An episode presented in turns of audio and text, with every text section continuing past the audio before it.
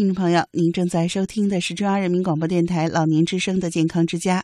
在今天节目的上半时段，西子继续为您邀请解放军三零九医院营养科主任医师左晓霞大夫和老年朋友分享补钙的话题。怎么让我们老年朋友保持骨气十足的秘密？无氧运动主要是指一些主力运动，比方说像举重、负重的啊，或者是马拉松那种长跑的，这个呢不建议。但是我们觉得身体能够承受的，我是建议适量运动。你知道我见过一个，呃，非常独特的一个非常一个非常独特的人，他是搭了支架的，但是他我打羽毛球，他跟我们一块打羽毛球，那可以吗？嗯，可以啊，就是因为他这个就是分人了。我觉得这个。没有绝对的啊，因为他做支架的时候，他年龄不是很大，今年可能五十多岁吧，不到六十岁，但是打了很多年。他当时就是因为在打羽毛球的时候，那个犯了心脏病，然后送到医院，刚好在非典的时候，然后那个时候还送的很及时，放了支架，放了两个支架，但是到现在还打着羽毛球。他是，但他打的不会让自己累得特别厉害，因为他一直打，身体素质不错。他现在打的羽毛球还挺好的，去检查身体也挺好的。所以我觉得就是说适度的运动。我觉得是可以，但你别超负荷啊。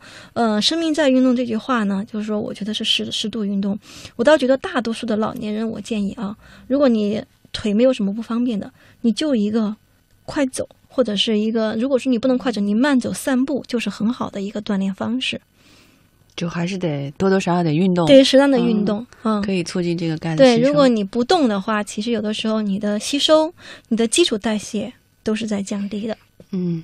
其实就是今天讲了很多，比如说这个饮食上的、饮食搭配上的，还有我们后来说的这个运动。说如果呃，因为我平时嗯工作也很忙，大多数的时候呢都是在单位的食堂吃。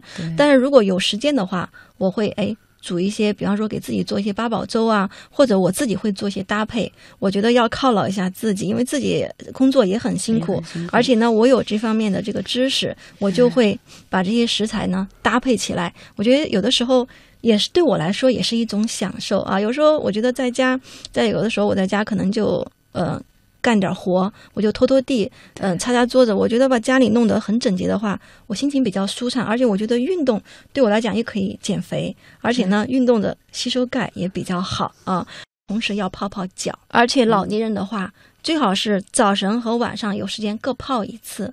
早晨泡脚呢是保健，晚上呢是解乏的。啊，因为人的新陈代谢在早晨是最快的，那么这个水呢，温热的就好，泡十到十五分钟，泡完以后呢，老年人一定要把脚擦干以后抹点油，否则的话，老年人由于他这个皮脂腺分泌减少了，容易脚干脚裂啊。然后同时你再如果能揉揉脚心，脚下有很多的穴位，你不会说把自己揉坏的，那这个。也是促进你的代谢，基础代谢的话，你的吸收率也会更好。其实我们在出去锻炼的时候也要注意的话，有的时候你是过敏体质的话，你要注意，嗯，少到那种人比较多的地方，或者出去你容易过敏的话，戴个口罩。还有一个小窍门教教大家，你拿一个棉签，蘸点香油，出去之前呢，在自己的鼻腔涂抹一下，相当于形成一个保护膜。这里是中央人民广播电台老年之声的健康之家，我是西子。在今天节目当中呢，我们照例为您邀请到的是解放军三零九医院营养科主任医师左晓霞大夫，和老年朋友聊补钙这个话题。减少一些外界的刺激啊，包括比较干燥的时候，我们在北方现在还很干燥，那你晚上睡觉的时候也可以用这个小方法，哎，用点棉签蘸点香油、橄榄油什么都可以，香油比较便宜了，在你的鼻腔涂抹一下，你就觉得不会那么干燥了。都是非常非常那个具体，然后又特别好操作的这些很实用的小窍门。夏天一个是除湿，一个是我们自己的养心的话是夏季是养心的，所以吃些红色的食物比较好。比方说西红柿，它里边的番茄红素比较多，番茄红素呢可以抗氧化。可以抗衰老，而且番茄血红素对男性的前列腺、对女性的子宫乳腺都是很好的保护神。它被称为二十一世纪保护我们人体最好的一个保健食、保健保健食品。番茄红素在西红柿里边含的比较多，所以夏季吃些红色的，比方说像西红柿就是很好的一款。再一个呢，嗯，我们夏季吃红色的食品，它护心啊，是吧？呃，我们的一些红苋菜，红苋菜对红苋菜呢，第一个它清热解毒。利尿，然后呢就是除湿。我们夏季还是比较体内湿气比较重，再一个外界这个湿度也比较大，啊，湿度如果排不出，有人容易湿疹啊，而且体内湿度过大的话，也很得很多病，是吧？一些皮肤病。嗯所以说，我们除湿也是一个像利尿的，它可以利尿，像这个红苋菜，还有南方那个嗯菱角也是不错的一款。菱角，对菱角的话，它生的可以当水果，熟的是可以当粮食的，而且嫩的可以当水果，老的话煮熟的话，它也是可以当粮食。在夏季的时候呢，它清热解毒，而且它可以解酒。夏天的话，可能老年人可能会喝点啤酒啊，喝点小小酌点儿哈，对，小。酌一点儿。这个时候你吃点菱角，它可以护肝，可以解酒。再一个呢，我觉得，嗯，在夏季的话，还可以用一些除湿的东西，比方说冬瓜。啊对，冬冬瓜瓜利湿冬瓜排骨汤，嗯，冬瓜排骨啊，或者是你就素烧冬瓜、冬瓜虾皮也可以补钙、嗯啊，也不错的搭配。嗯，还有呢，就是这个绿豆、红豆在夏天可以多用一嗯点。不光是绿豆可以清热解毒，其实红红豆也可以清热解毒，而且红豆还可以健脾利湿。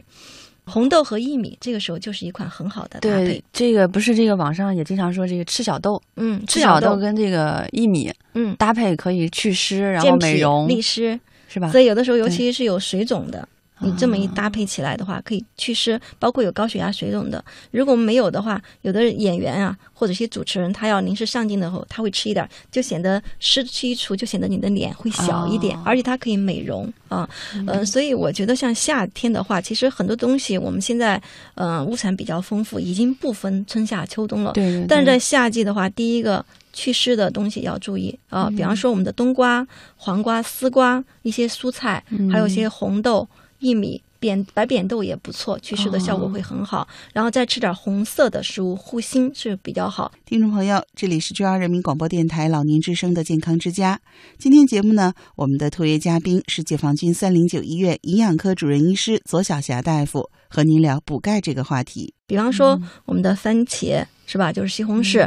然后呢，我们的一些嗯、呃柿子椒，嗯嗯，苋菜，嗯，还有一些红色的，比方说红的提子啊，这些很多的红的，比方说我们还有一些红色的水果，像一个火龙果，火龙果，对对对对，都是非常好的。在这个季节的话，也是应季的，吃一点呢，保护我们的心脏，而且呢，里边含的钾很丰富，里边在一个红色的很多含花青素，花青素可以抗氧化、抗衰老，这是我们夏天紫外线也很强烈。